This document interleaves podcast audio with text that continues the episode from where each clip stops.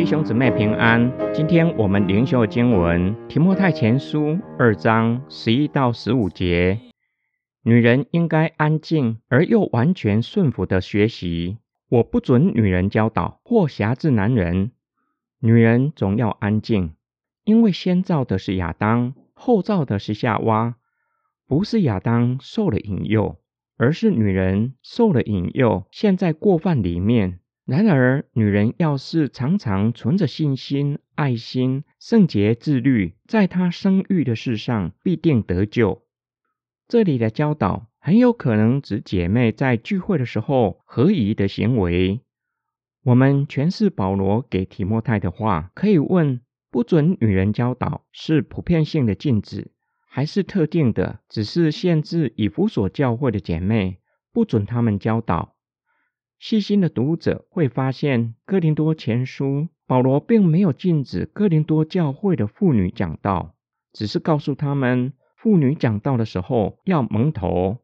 由此可见，禁止姐妹讲道只是针对以弗所教会，很有可能因为教会里面有好教导与领导的妇女，然而他们在信仰上有一些的偏差。再加上很有可能他们的行为已经影响其他姐妹在家里的角色，他们的行为已经严重违反当时的社会惯例，以至于保罗禁止他们教导应该安静顺服，并且学习，免得对教会造成不可收拾的影响，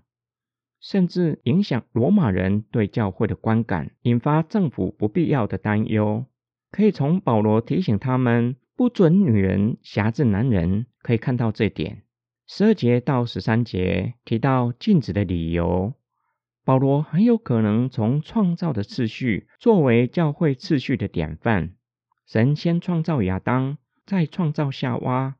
夏娃和亚当的关系是配偶和帮助者，不是竞争对手。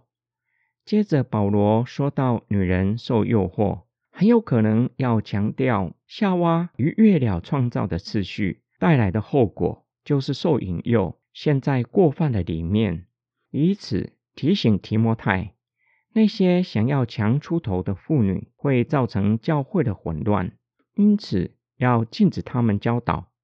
第十五节很有可能只是针对想要强出头又好教导的妇女说的，劝勉他们。他们在神的救赎计划中蒙福的角色，不是在教会里做领袖教导会众，而是做母亲，以当有的品德和行为见证信仰。今天经文的默想跟祷告，保罗的教导对二十一世纪的基督徒来说，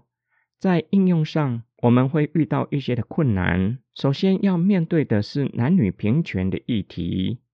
即使保罗的禁止不是一般性的，而是给特定的教会，有几位想要强出头的妇女，应当被禁止教导。他们被禁止，很有可能不光是他们是女性，更重要的是他们在信仰上的偏差。我们若是留意保罗的教导，保罗也禁止假教师，他们大都是男性，保罗同样禁止他们传异端。第二个，我们面对的难题，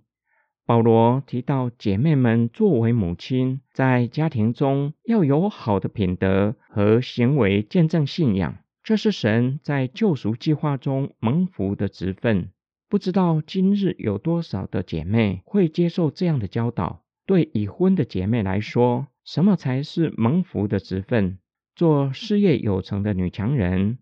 还是愿意回归家庭，以神的道？教养儿女，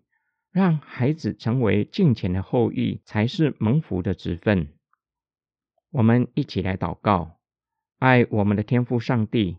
不只是姐妹，但愿每一位上帝的子民都愿意安静顺服学习上帝的话，才能够不被异端邪说迷惑，也不会为了无关紧要的事情争论不休，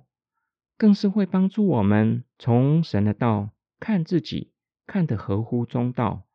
并且晓得要在你呼召我们的职分上尽忠。我们为姐妹祷告，白天要上班，又要教养孩子，求主赐给他们从你那里来的智慧和爱心，让姐妹们可以活出信仰，教养儿女，成为敬虔的后裔。我们也为弟兄祷告，不以工作忙碌作为借口，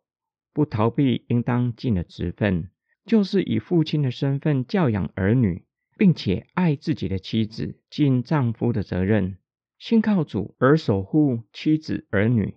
我们奉主耶稣基督的圣名祷告，阿门。